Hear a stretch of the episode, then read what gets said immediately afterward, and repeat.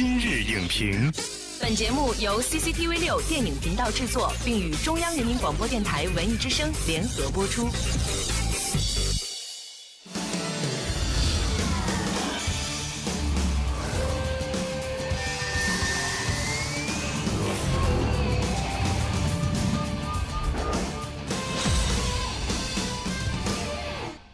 品头论足话电影，今日就评八分钟。大家好，欢迎收看今日影评，我是姚淼。十二月影视火爆开启，贺岁档国产大片集体发力，奇幻、悬疑、喜剧、爱情轮番上阵。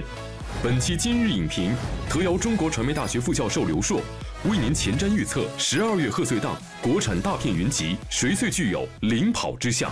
欢迎刘硕老师来到今日影评。主持人好，大家好。首先呢，依然是快问快答，能先帮我们科普一下吗？贺岁档的时间范围具体是从什么时候开始，什么时候结束呢？随着进入十一月底的时候，可能有一部或者是几部比较有分量的影片开始上映。那随着这个是贺岁档呢就开始了，然后呢，基本上是在春节过后，贺岁档逐渐接近尾声。今年的贺岁档有哪部片子是您最期待的吗？我很期待《妖猫传》这部电影中的什么元素最令您期待呢？我觉得我很期待王慧玲笔下的这样。一个充满奇幻和悬疑色彩的故事。如果想要突出重围，这部电影要有什么样的实力呢？我觉得它首先是不能有短板的，其次它要有一个非常明确的优势和卖点。好，感谢刘硕老师，快问快答结束。现在十二月已经来临了，又有一大波高质量贺岁档国产影片将要集中爆发。我们这里呢也带来了一组数据，通过几大购票平台想看人数分析，我们看到名列前茅的影片呢，分别是《妖猫传》《芳华》《奇门遁》。甲还有前任三这几部影片哈，从他们的特点上看，有什么样的共性吗？我觉得他们最大的共性呢，就是由 IP 改编的作品，比如说由小说来改编的，像《妖猫传》啊，《芳华》，那也有些呢是由前作来改编的，像《前任三》，它是在《前任一》和《前任二》的基础之上发展了它的这个系列影片。那然后还有我们知道的《奇门遁甲》，它是由袁和平导演一九八二年拍摄的这样的一部影片，嗯，重新的创。作这些影片呢，其实都有非常鲜明的类型元素。你比如说像《奇门遁甲》《妖猫传》，在这些影片当中是很有奇幻色彩的。像《芳华》《前任攻略》这些片子呢，都是有爱情元素呈现在其中的。这才是今天晚上的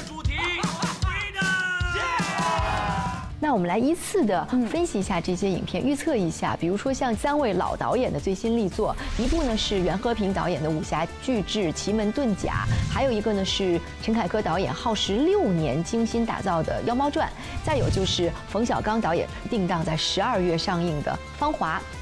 这三部影片呢都非常的令人期待，谁最有领跑的可能呢？那像这些影片当中，其实可能像《芳华》和这个《奇门遁甲》。如果档期不变的话，是会在同一天上映的。那么，我想这两部影片呢，应该是开启了哈贺岁档的这样的大门。比如说《芳华》这个故事是非常吸引人的，因为在整个故事当中是刻画了形形色色的青年军人的形象。无论你是不是正当芳华，你可能都会对这样一个青春和岁月、对爱情和战争的这样的一个故事会感兴趣。原谅我不想让你们看到他们老去的样子。都已经芳华已逝，面目全非。那除了芳华之外的奇门遁甲呢？也有徐克和袁和平两个人的强强联手。他们两个人每个人都有自己极大的这个强项，一个是在武术的招式上，还有一个是在视觉的效果上。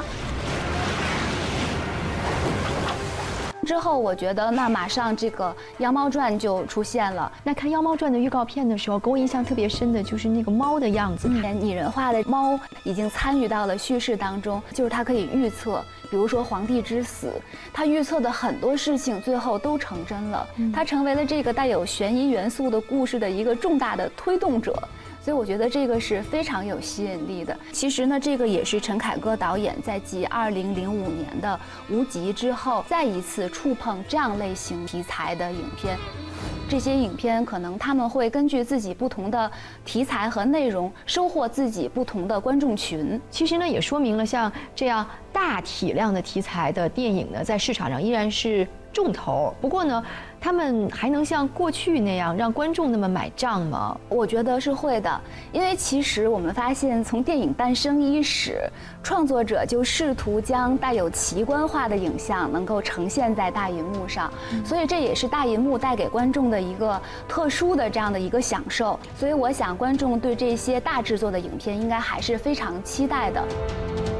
其实除了这些大体量的影片之外呢，中小成本的国产电影也是将在十二月份有自己的一席之地。比如说像吴君如第一次当导演，沈腾主演的《幺零零》，以及根据电信诈骗的真实案例改编的一部悬疑片《巨额来电》。在这些中小成本影片当中，给您印象比较深的是哪部呢？特别期待《幺零零》。其实我们会发现，所有成为票房黑马的电影，大部分都是喜剧类型的。然后我也很期。期待吴君如作为导演的身份，他来创作这样一部电影，他会呈现给观众一个什么样的故事？而且呢，在这部影片当中，还有非常有网络人气的博主 Papi 酱江一磊的出演。那我也很想看到 Papi 酱去演电影，去演角色是什么样子的？精彩。